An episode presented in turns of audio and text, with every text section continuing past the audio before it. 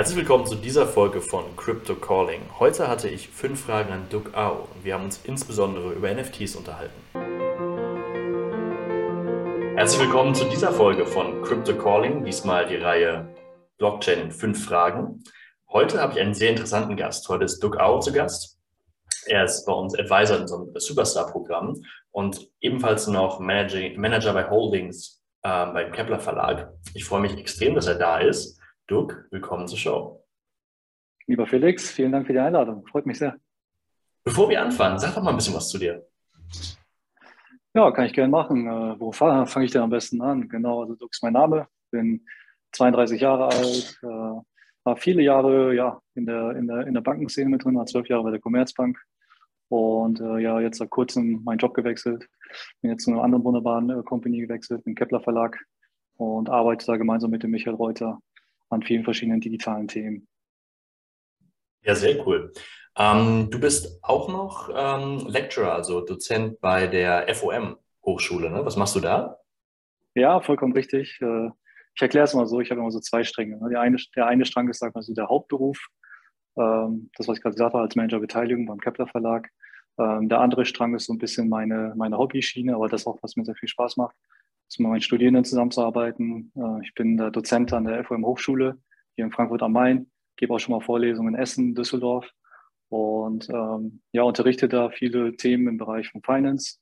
Ähm, habe da auch jetzt äh, einige Vorlesungen, was das Thema Blockchain angeht, zum Beispiel wie ICOs funktionieren, was SDOs sind und äh, welche äh, ja, Cryptocurrencies es eigentlich gibt. Und äh, bin nebenbei, wir haben auch ein eigenes Forschungsinstitut, und das ISF, und das steht für Institute for Strategic Finance. Und äh, auch da arbeiten wir an verschiedenen ja, Projekten, sage ich mal, Research-Projekten zum Thema Blockchain, aber auch zu vielen weiteren spannenden Themen. Und das ist so ein bisschen der zweite Strang, der dann abgerundet wird, dass ich gerade meine Doktorarbeit schreibe im Bereich Kryptos. Sehr cool. Jetzt hast du die Blockchain natürlich schon angesprochen. Das ist natürlich ja. das Herz, Herzstück äh, von der Blockchain Founders Group, ähm, auch dieses Podcasts. Wo kommt die Leidenschaft zur Blockchain-Technologie bei dir her? Ja, ist eine gute Frage. Ähm, ich hatte erzählt, dass ich äh, bei der Commerzbank ja zwölf Jahre gearbeitet habe. Ich habe ganz klassisch als Azubi in der Filiale begonnen. Und äh, das ging, glaube ich, zwei Jahre die Ausbildung. Und äh, dort hatte ich schon angefangen, äh, viele Berührungspunkte gehabt mit dem Thema Investments, also Geldanlagen in, in Aktien, in Fonds, äh, was ist ein ETF, was sind Anleihen, auch sowas wie Termingeschäftsfähigkeit, ne, also äh, Handel in Optionen und Futures. Und das war so das, das Thema schlechthin, was mich immer berührt hat und was ich auch immer sehr cool fand. Und äh, ich kann mich erinnern, nicht mehr ganz so genau, aber ich glaube so um, ich glaube 2016 oder 2017, das kennt man ja immer, wenn man einen Banker irgendwie im Freundeskreis hat, dann kommen die Leute auf einen zu und sagen, hey, du hast mal einen Tipp für mich oder was denkst du über dies, was denkst du über das? Und irgendwann kamen dann die Leute und sagen, okay, was, hast du schon mal von Bitcoin gehört und äh, soll ich darin investieren? Und zu dem Zeitpunkt dachte ich, okay, what the fuck ist Bitcoin und äh, was ist eigentlich DLT, was ist Blockchain? Ich hatte ehrlicherweise keine Ahnung, sowas ist auch nicht im Curriculum eines äh, Bankauszubildenden drin gewesen damals. Ich weiß nicht, wie es heute ist. Aber damals war es nicht der Fall. Und äh, so fing ich also langsam an, mich in diese Thematik einzureihen. Okay, was ist Bitcoin? Was ist Blockchain? Wer ist überhaupt dieser Satoshi Nakamoto? Ne? Weiß man natürlich bis heute immer nicht. Aber mhm. was ist dieses äh, White Paper? Und da muss man erstmal verstehen, okay, da ich aus, nicht, nicht aus der Tech-Branche komme, was, was, ist eigentlich Kryptographie? Was ist eigentlich Proof of Work? Ne? Was ist ein Hash? All das habe ich mich so reinarbeiten müssen. Und äh, ich weiß nicht, wie es dir geht oder anderen ging, aber ich bin da wirklich in so eine, wie sagt man so schön, so ein Rabbit Hole reingefallen. Ja, ja. Ich konnte gar nicht mehr aufhören, weil es gab immer so viel Neues zu lernen und ich musste immer wieder äh, äh Fachbegriffe googeln, immer nachschauen. Dann kam ich wieder in ein neues Feld rein und es hat sich so hardcore krass gezogen, aber mit viel Spaß. Also man hat ja immer wieder was Neues gelernt und das hat sich halt eigentlich bis heute, was haben wir jetzt, 2022 gezogen. Und äh, bin auch immer dabei, total viel zu lernen und äh, ja, das ist so ein bisschen, daraus entstand so die Begeisterung für Blockchain.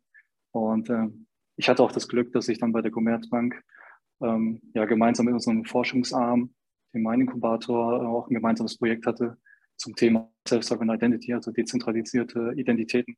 Und das mhm. hat natürlich alles in Summe äh, meine Begeisterung noch mehr gesteigert eigentlich für das Thema Blockchain. Ja, ja, das, das denke ich. Also insbesondere, wenn du halt als Anfänger da reingehst, fällst du halt einfach sehr, sehr lange. Ja, also es gibt ja, es gibt ja wirklich ähm, alles Mögliche. Jetzt, du kannst es ja auch aus vielen verschiedenen Perspektiven, aus der technischen, aus der, aus der Investmentperspektive, auch aus der philosophischen Perspektive betrachten. Äh, das war bei mir auch äh, sehr, sehr, sehr, sehr krasser und auch sehr langer Prozess, glaube ich. Ähm, ja. mit, aus, dieser, aus dieser Perspektive gesehen, was sind gerade so die, die, die Trends, die du im Blockchain-Space siehst? Ähm,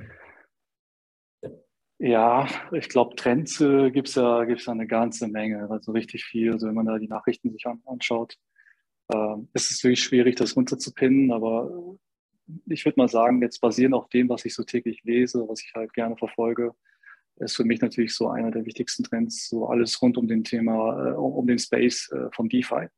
Mhm. Ähm, macht auch irgendwie Sinn, ne? da ich aus einer, aus einer Bankenwelt komme, aus der traditionellen äh, Finance-Welt, verfolge ich halt sehr stark mit Argus-Augen, wie sich diese ganze Welt rund um DeFi entwickelt. Ähm, ich muss fairerweise sagen, natürlich, weil ich ein Banker war für viele Jahre und mein Herz da noch immer steckt, äh, ist es für mich natürlich so, dass ich auch der Vertreter der Meinung bin, dass es Banken oder Finanzintermediäre irgendwo irgendwie immer geben wird und geben muss. Ich sehe gerade noch kein Szenario, wo man alles vollständig automatisiert ohne einen Mittler irgendwie abwickeln kann. Ähm, da, also ich lasse mich gerne eines Besseren belehren, aber zumindest vom aktuellen Forschungsstand her, wie ich das jetzt sehe, wie Projekte sind, oder rede ja auch mit anderen Unternehmen oder Entrepreneuren, ähm, glaube ich das noch nicht, dass das irgendwie, dass wir jetzt da irgendwann eine Welt haben werden, die, die äh, vollumfänglich nur dezentralisiert abläuft und wir jetzt keine, keine zentralen Institute mehr haben oder, äh, oder zentralen Strukturen. Ich glaube, irgendwo hier und da wird es immer, sage ich mal, ähm, ja, Konstrukte geben oder Konzepte, wo auch äh, solche zentralisierten Geschichten oder auch Finanzintermediäre ihre Daseinsberechtigung haben. Ich sehe es ein bisschen so wie, wie eine gute Hochzeit zwischen der traditionellen und der modernen Welt, ne, dass sie ja Hand in Hand gehen und äh, davon eigentlich am Ende des Tages alle Involvierten äh, profitieren werden. Ja, ja, ich meine, es ist zwar, es ist für viele Leute im, im DeFi-Space oder auch im Blockchain-Space generell ist natürlich der Traum, komplette Disintermediation zu betreiben, aber wie realistisch das ist, ist, denke ich mal, auch noch jetzt gerade äh, nicht unbedingt abzusehen. Ähm, ja, vielleicht noch ein Satz, ein, ein, Satz noch dazu, Felix. Also, ne, genau, also wir, wir wissen es ja beide heute noch nicht. Deswegen ist es ja eigentlich so super spannend, in dem Bereich zu arbeiten, das genau zu verfolgen. Ne? Auch das ganze Thema rund um Smart Contracts. Ne? Also inwieweit werden die sich entwickeln? Äh, wie wird auch die Vielfalt an On-Chain-Daten sich weiterentwickeln? Ne? Dass, man, dass man auch wirklich komplexe Sachen in, in, in Verträgen abbilden kann, die nah an die Realität gehen. Ja, äh, all das muss halt genauestens äh, ja, einfach verfolgt werden. Und das, das ist eigentlich das Hochspannende an dem ganzen Thema. Genau, ähm, das, ist, das ist auch etwas, wo wir, wie gesagt, wir können noch gerade das, das, das ganze Entwicklungspotenzial äh, noch überhaupt nicht absehen. Ähm, gerade ist recht ja. Hype in dem ganzen, in, in der ganzen Szene. Äh, nicht nur bei DeFi, sondern auch bei, bei NFTs. Wie hast du dich schon mit NFTs auseinandergesetzt und was hältst du von dem? ja, klar. Also ich mal zu Beginn muss ich sofort sagen, ich bin großer NFT-Fan. Mhm. Und ich bin generell total anfällig, was so das ganze Thema Collectibles angeht. Irgendwas, was man sammeln kann.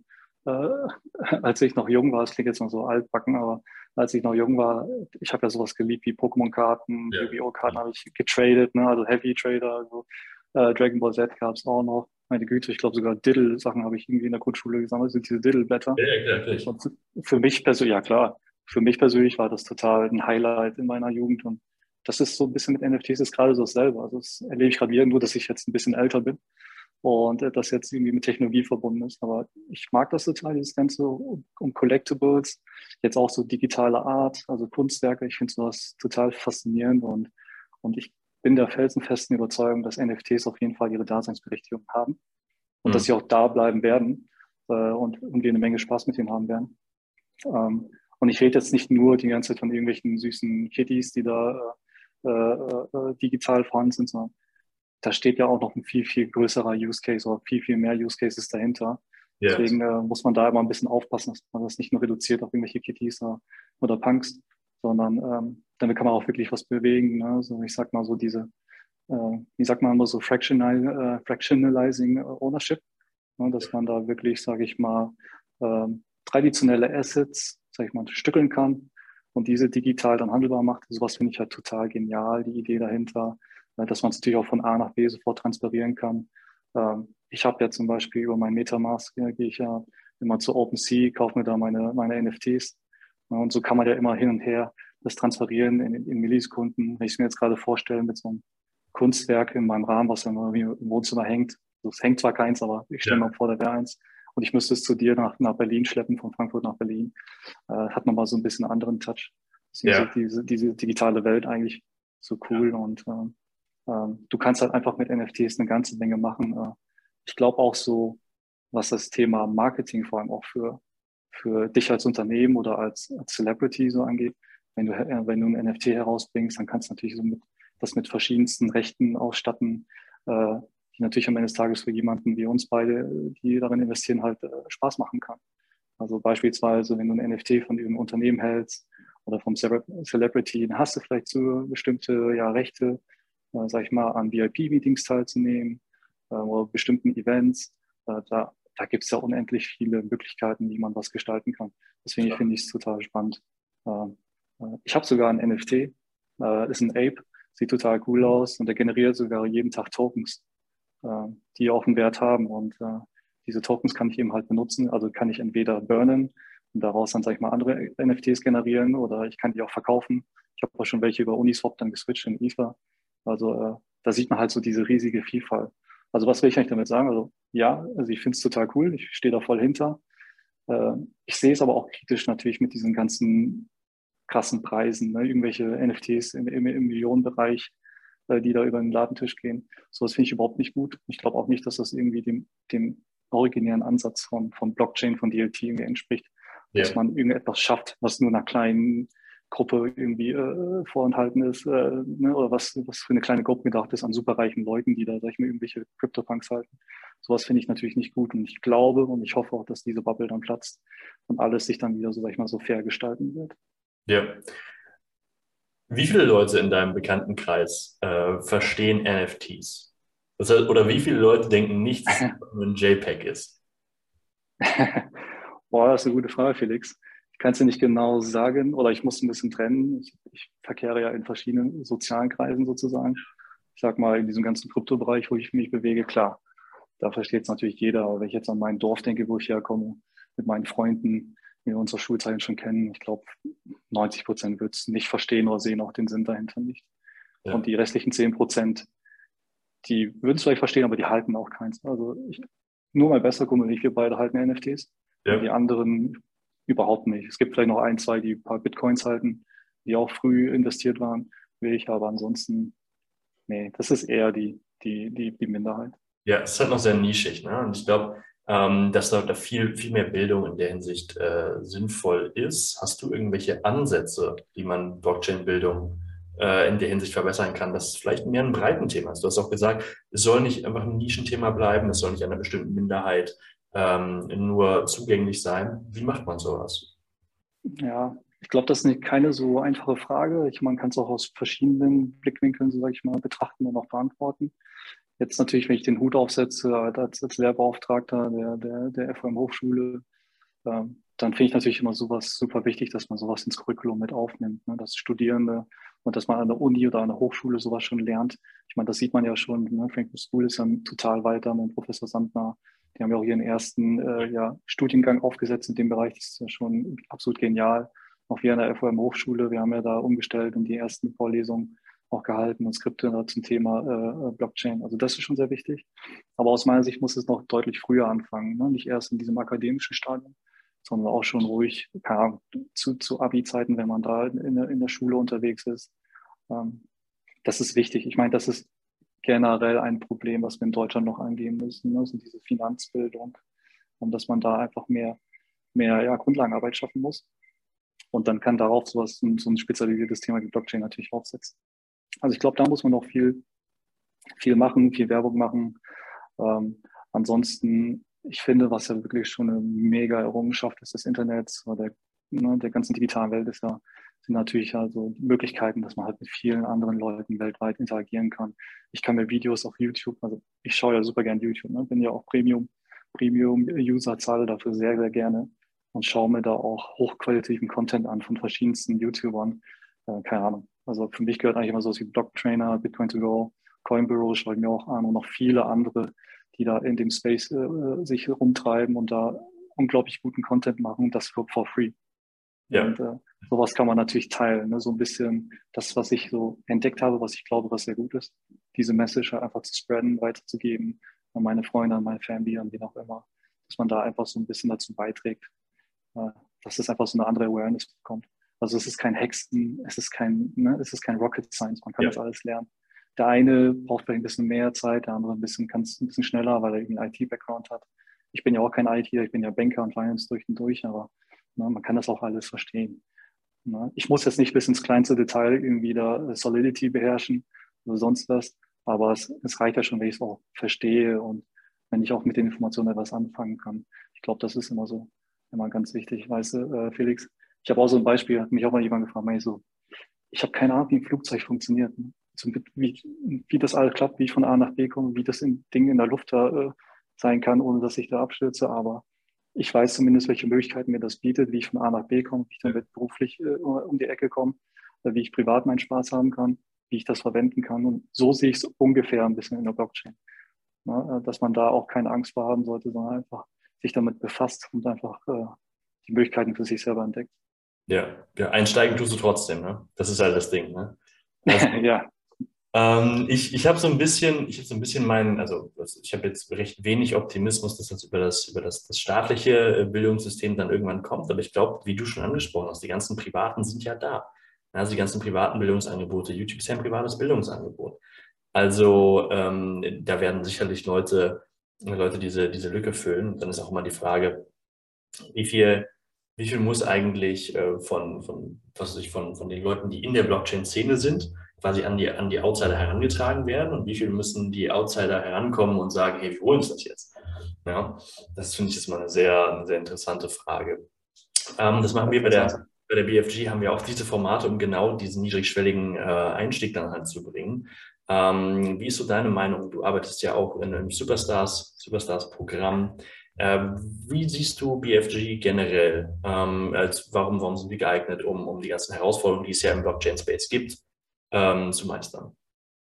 Ja, also ich finde es erstmal sowieso grundsätzlich großartig, wenn, äh, wenn man, sage ich mal, Ansätze verfolgt, äh, sag ich mal, eine Community zu etablieren mit, mit Gleichgesinnten, die Lust haben, an einem gewissen Thema zu arbeiten und sich auch gegenseitig unterstützt. Ich glaube, das ist ja eigentlich ein Riesenpart von, von, von, von BFG, ja. äh, was man, warum man das ins Leben gerufen hat. Und man sieht ja auf der Homepage auch, welche Persönlichkeiten dahinter stehen, welche Befürworter, welche Unternehmen da mit dabei sind. Ich glaube, das ist halt das Wichtige. Ich kenne es auch ein bisschen so aus meiner Zeit, als ich noch Geschäftskundenberater war. Da kamen auch Leute bei mir an mit einem Businessplan und haben da auch, sag ich mal, nach einem Darlehen angefragt. Ähm, und ähm, die standen meistens sehr, sehr alleine da. Das war jetzt nicht Blockchain-related, sondern es war einfach allgemein. Ja. Und äh, es ist total schwierig. Also ich bin jetzt selber kein Founder-Entrepreneur, aber ich kenne halt die Bankenseite. Es ist total schwierig, wenn man eine super gute Idee hat an sich aber man komplett alleine dasteht und man hat keine Hilfe und man geht in dem Falle zum Banker, aber auch der Banker, ich selbst ich, war jemand, ich konnte halt die Finanzen überdecken, aber ich konnte jetzt natürlich nicht sagen, äh, nicht genau, sage ich mal, durchdringen, inwiefern jetzt dieses Businessmodell auch in, in fünf Jahren oder zehn Jahren noch irgendwie Relevanz hat. Und ich glaube, das ist halt gut, wenn man wirklich in sich in einem Netzwerk bewegt, wo, wo alle wirklich, sage ich mal, äh, dasselbe Ziel verfolgen, einen unterstützen kann. Ähm, nicht nur mit Wissen, sondern auch finanziell. Deswegen finde ich auch das, das Konstrukt oder die Idee hinter Venture Capital eigentlich so genial. Ja. dass man da einfach in jeder Hinsicht äh, Support geben kann, um wirklich die Idee, äh, sage ich mal, in die Realität umzusetzen. Und deswegen finde ich das halt total großartig. Deswegen finde ich BFG, aber auch viele weitere äh, Programme, die es so auf der Welt gibt, total cool. Also ähm, das macht total Sinn und ähm, das gab es, glaube ich.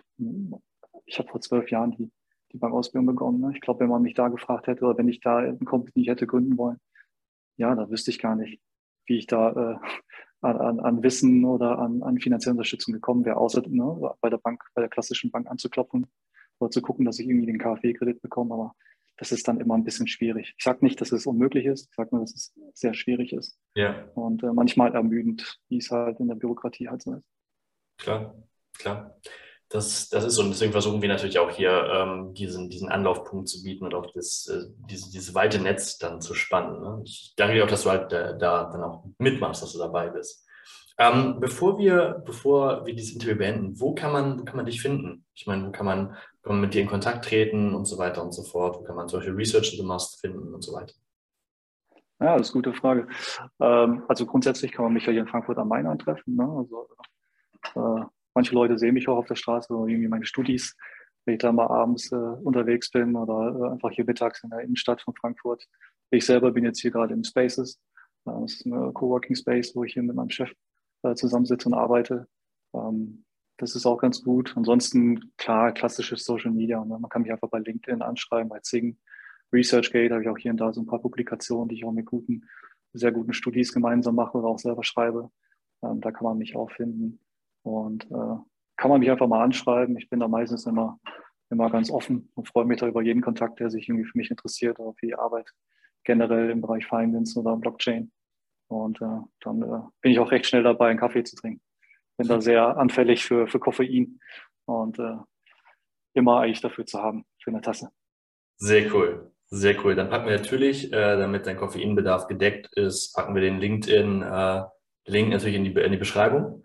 Und äh, dann danke ich erstmal unseren, unseren ganzen äh, Zuhörern, Zuschauern, dass sie sich die Zeit genommen haben. Aber vor allem danke ich natürlich dir, dass du die Zeit genommen hast. Und äh, es hat mir persönlich sehr viel Spaß gemacht.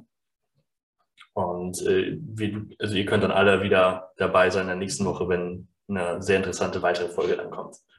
Dirk, danke dir. Danke dir, Felix. Alles klar. Bis zur nächsten Woche. Ciao, ciao. Bis dann. Ciao, ciao.